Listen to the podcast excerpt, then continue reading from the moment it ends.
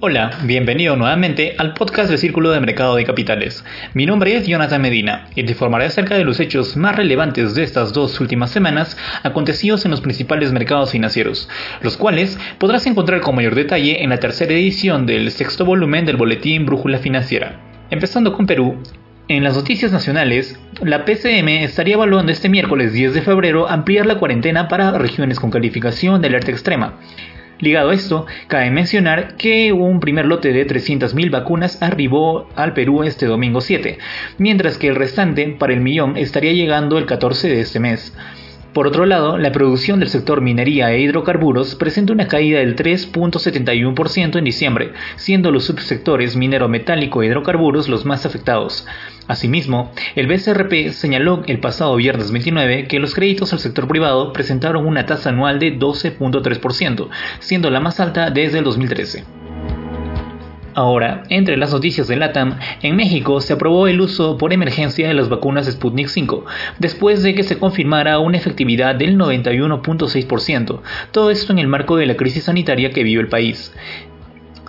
En Colombia se realizan ofertas no vinculantes por el 51.4% de la participación que tiene el Estado en la empresa ISA, siendo esta una medida fiscal para la obtención de recursos para poder enfrentar la pandemia. En Chile, el estudio de incertidumbre de percepción de negocios muestra que los empresarios se enfrentan a la incertidumbre, y en el 30% de estos afirman que realizaron despido de trabajadores.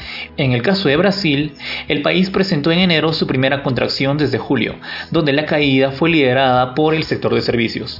Continuando con la sección Estados Unidos, la recuperación económica de Estados Unidos es desigual y los casos de COVID-19 se estabilizan, mientras el mercado de viviendas se mantiene firme y el índice de S&P 500 alcanzó un nuevo máximo histórico la semana pasada. Por otro lado, inversores de Wall Street compraron acciones tecnológicas durante el desenfreno de GameStop.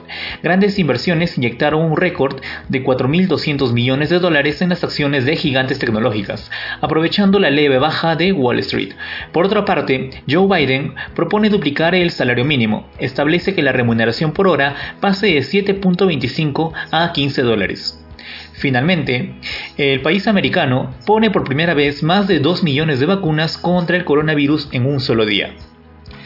Ahora, en la sección Europa, investigadores británicos explorarán la combinación de las vacunas Pfizer y AstraZeneca buscando contrarrestar las nuevas variantes de COVID-19. El Banco Central de Inglaterra mantiene el tipo de interés en 0.1%. A pesar de ello, consideró la posibilidad de hacer un recorte de tasas bajo un contexto de preparación de los bancos. Por otro lado, la bolsa europea cerró la semana con precios estables, en una semana positiva por el posible estímulo de Washington, debido a los resultados negativos del empleo en Estados Unidos y a la caída de los pedidos industriales alemanes en diciembre. Por último, el Reino Unido pidió extender el periodo de gracia de los controles completos de los productos alimenticios que se trasladan de Gran Bretaña a Irlanda del Norte hasta el 2023. Por otro lado, en la sección Asia, la India bloqueó el servicio de Internet en Nueva Delhi como medida de prevención y mantener la seguridad pública ante las protestas que se suscitan. Taiwán asegura que aviones chinos y estadounidenses sobrevuelan las Islas Pratas. Estados Unidos dice que es un despliegue rutinario y China advierte que la independencia significa guerra se aprobó el uso de la vacuna de Sinovac Biotech, gracias a superar los ensayos de la fase 3. Por último, el secretario de Estados Unidos llamó al diplomático Yang Jiechi, informando que Estados Unidos defenderá los derechos humanos y los valores democráticos de Xinjiang, Tibet y Hong Kong.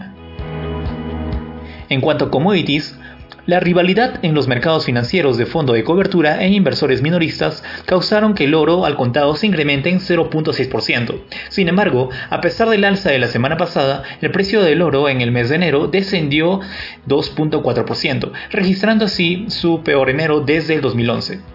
Joe Biden asegura mantener el arancel del 10% sobre las importaciones de aluminio de los Emiratos Árabes Unidos, revirtiendo la decisión de Donald Trump de poner fin a los impuestos tras designarlos como socio de seguridad importante. La OPEP mantuvo su política de producción de petróleo, recuperándose así de los mínimos históricos alcanzados el año pasado. El índice de referencia mundial Brent extendió las ganancias y subió a 59 dólares el barril, el nivel más alto desde finales de febrero del 2020. Finalmente, en la sección Cultura Financiera de esta edición, hablaremos sobre el conjunto de regulaciones de Basilea. Estos están conformados por Basilea I, Basilea II y Basilea III.